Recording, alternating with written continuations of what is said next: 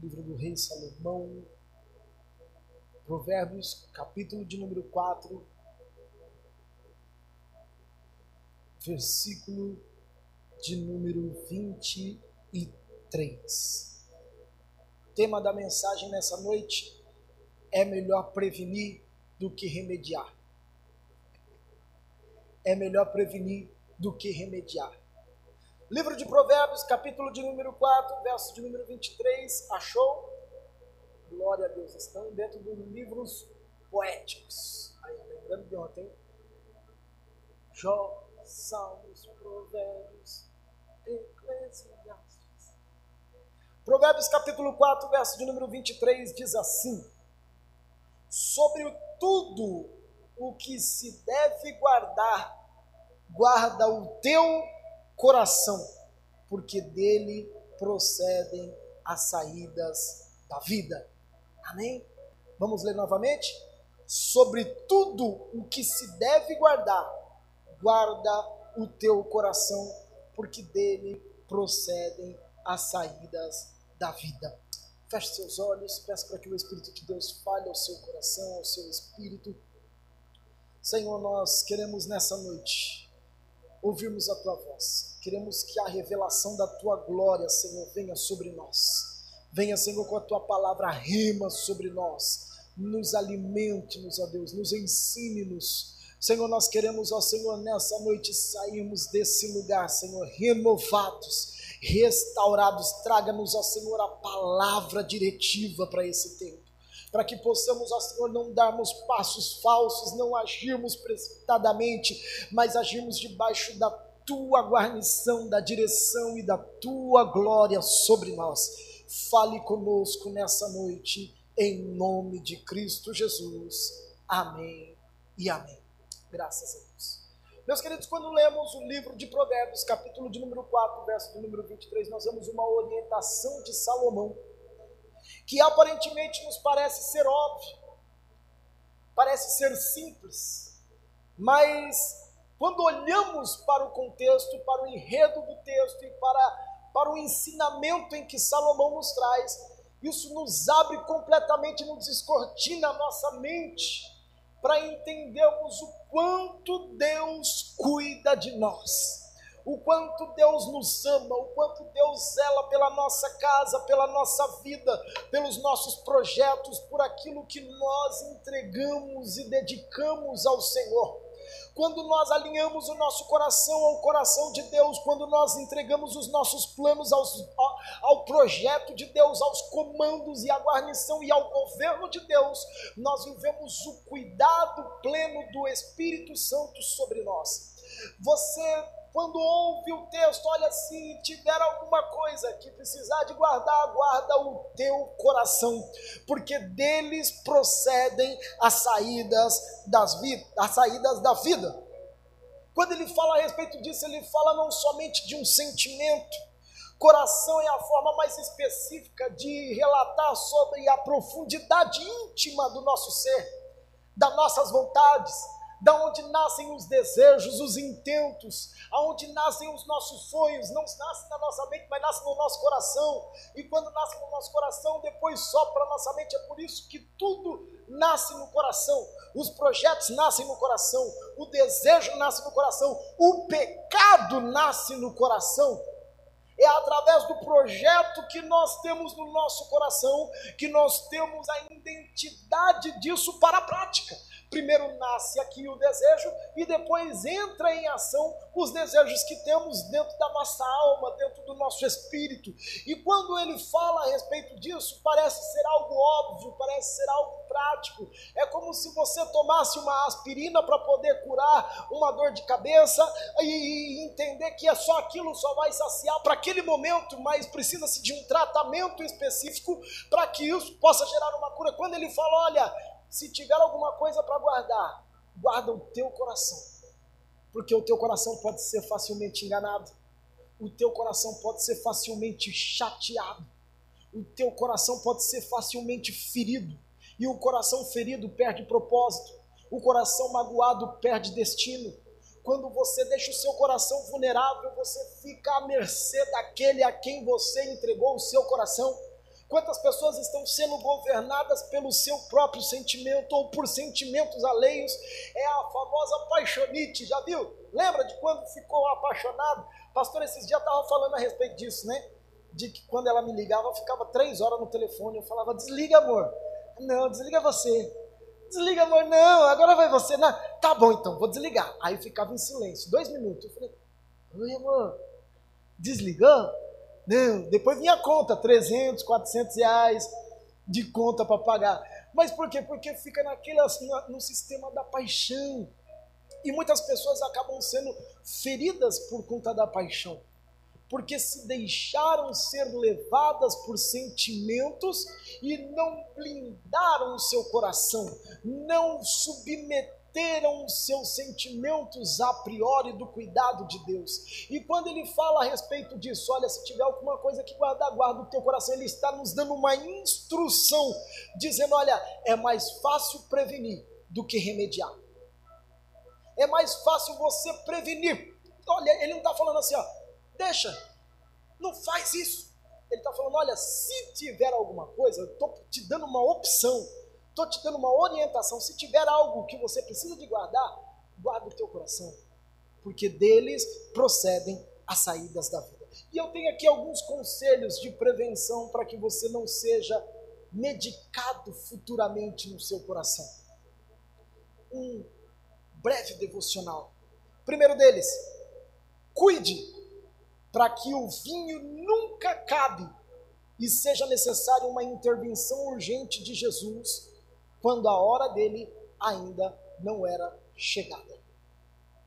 No livro de João, capítulo de número 2, versículo de número 4, nós vemos o primeiro milagre de Jesus nas bodas de Caná da Galileia. No primeiro casamento, o primeiro milagre de Jesus foi transformar a água em vinho.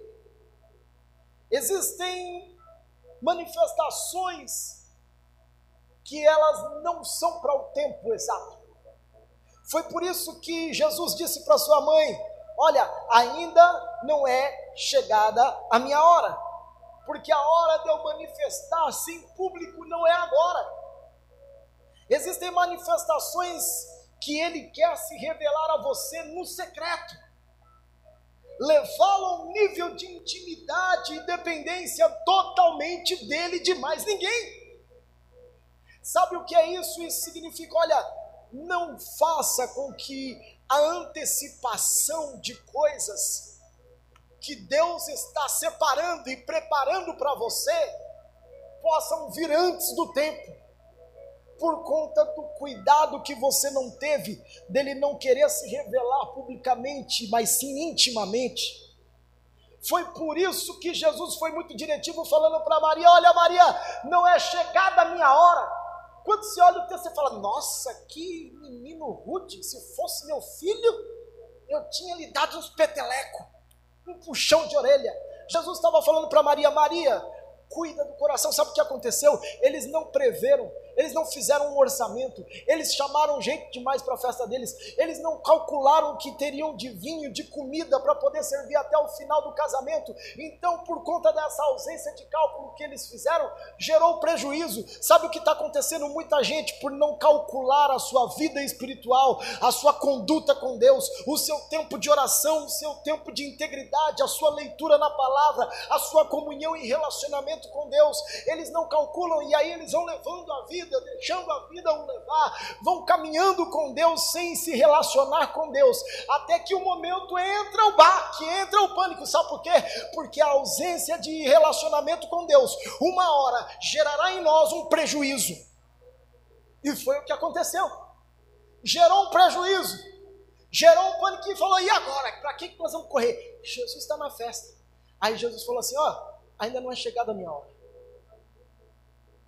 Deus quer nos levar a ter experiências sobrenaturais, mas antes de se revelar publicamente, Ele quer nos revelar secretamente. Cuide para que o vinho não acabe.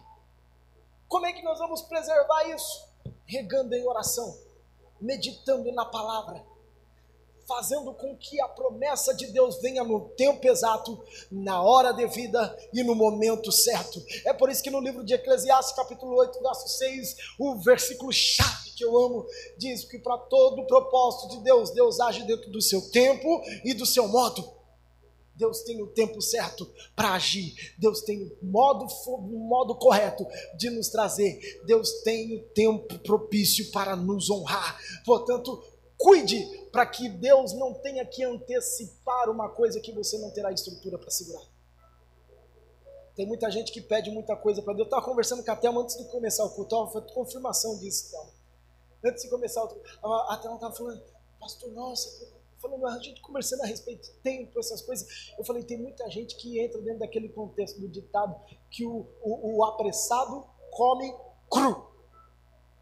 Não é? E quente. Boa essa, pastor. E quente. Cru e quente. Por quê? Porque você quer apressar o propósito de Deus.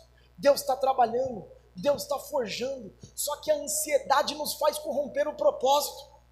Nos faz acelerar e comer cru ou quente. E aí depois a gente joga a responsabilidade para cima de Deus. Falando, Deus é o culpado, foi Deus que me deu, foi nada, foi você que apressou e quis o negócio antes da hora, porque você não cuidou do seu coração e deixou o vinho acabar antes da hora. Portanto, que tenhamos essa prevenção. Segundo cuidado, cuide da sua alma, para que não seja necessário o remédio do perdão. Falar de perdão é fácil, difícil é praticar. Que a coisa mais complicada é pedir perdão, não é não, Rodrigo? É muito difícil. Não adoeça a sua alma. Guarde o seu coração com a palavra de Deus. Blinde o seu coração com a palavra de Deus. Se guarde das mágoas passadas que tentam te paralisar se guarde dos traumas passados que tentaram atormentar o propósito de Deus na sua vida. Sabia que traumas passados atormentam e paralisam o propósito de Deus? Guarde das feridas cicatrizadas que ainda trazem dor para a sua alma. Sempre quando o diabo vier te lembrar das tuas feridas, lembre para ele o Salmo 91 aquele que habita no esconderijo do Altíssimo, a sombra do Onipotente descansará. Então direi do Senhor: Ele é o meu rochedo, a minha fortaleza, nele confiarei. Ei, mil cairão ao meu lado, dez mil à minha direita, mas eu não serei atingido. Praga nenhuma vai chegar na minha tenda, porque o Senhor me dará escape. Essa é a confiança que temos, porque temos o nosso coração blindado. Blinde o seu coração e a sua alma, para que você não tenha o prejuízo de depois ter que pedir perdão, que as coisas mais difíceis que existem é pedir perdão. Mexe com o nosso ego, mexe com o nosso eu. E às vezes, às vezes não, digo 100% da circunstância, nós somos o pivô da situação. Mas pastor, não foi eu que causei. Mas o que a Bíblia diz? Se você sabe que o teu irmão tem algo contra você, vai até ele e libera perdão. A Bíblia nos traz uma referência no livro de Mateus dizendo que é como um braseiro que você retira da cabeça dele e joga para a cabeça do outro. Quem é o crente da história? Eu estou guardando o meu coração. Ah, mas fulano magoou, o problema dele, deixa ele com Deus. Ah, mas fulano não pediu perdão, não é problema meu, eu fiz a minha parte. Essa é a nossa responsabilidade. Quando blindamos o nosso coração, da onde procede as saídas da vida, nós temos paz. Vivemos em paz. Por isso que o Salmo 119, versículo 105 fala, fala o versículo 11 diz a respeito disso. Escondi a tua palavra no meu coração, para que eu não viesse pecar contra ti, para que eu não possa pecar contra ti. Terceiro segredo: cuide da sua conduta espiritual, para que você não sofra da lepra de Namã. No livro de 2 Reis, capítulo 5, fala a respeito de um rei, um capitão do exército da Síria. Namã era um homem grande diante dos seus senhores, um homem de responsabilidade, um homem que tinha, tinha tinha nome, tinha estrutura, um homem que comandava exércitos. Entretanto, Namã sofria de uma doença hoje conhecida como hanseníase. A hanseníase é uma doença infecciosa onde o paciente no seu estágio inicial, ele não sente dor, mas a bactéria corrói ele por dentro. Olha que interessante. Ele não sente dor, mas está corroendo ele. Ele não está sentindo nada, mas está comendo ele por dentro. Assim ficamos quando estamos longe do nosso relacionamento íntimo com Deus. Quando não cuidamos do nosso coração, quando não tratamos e não deixamos ele banhado pelo Espírito Santo. Sabe como é que ficamos? Sorriso no rosto, mas por dentro todo dolorido, corroído, machucado, ferido, infeccioso. Nosso coração precisa ser tratado de dentro para fora, para que o reflexo que está em nossa face seja a verdade que está dentro de nós, para que a cura que está germinando na nossa alma possa gerar frutos para além daquilo que está na nossa alma, que sejamos tratados, curados, nem que seja necessário lançarmos sete vezes no Rio Jordão. Ah, mas lá em Abana e Fafara existem outros rios mais melhor, melhores do que esse. Não, não, não, não.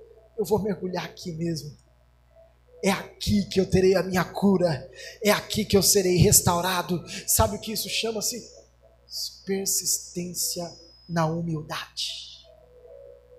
Persistência e humildade quando eu entendo e atendo a voz de Deus, eu sou curado na minha alma, aonde Deus desejar, aonde Deus planejou que eu fosse curado. Por último, e aqui já encerro o nosso devocional,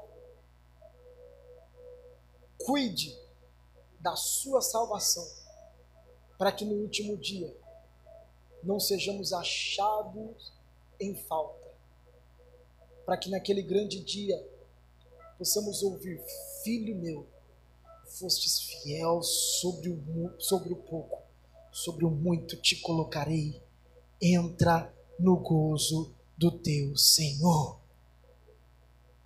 Nada pode ofuscar o real motivo do nosso cristianismo, de vivermos eternamente para guardarmos a nossa salvação. No livro de Apocalipse fala a respeito disso, fala guarda tua coroa para que ninguém a roube.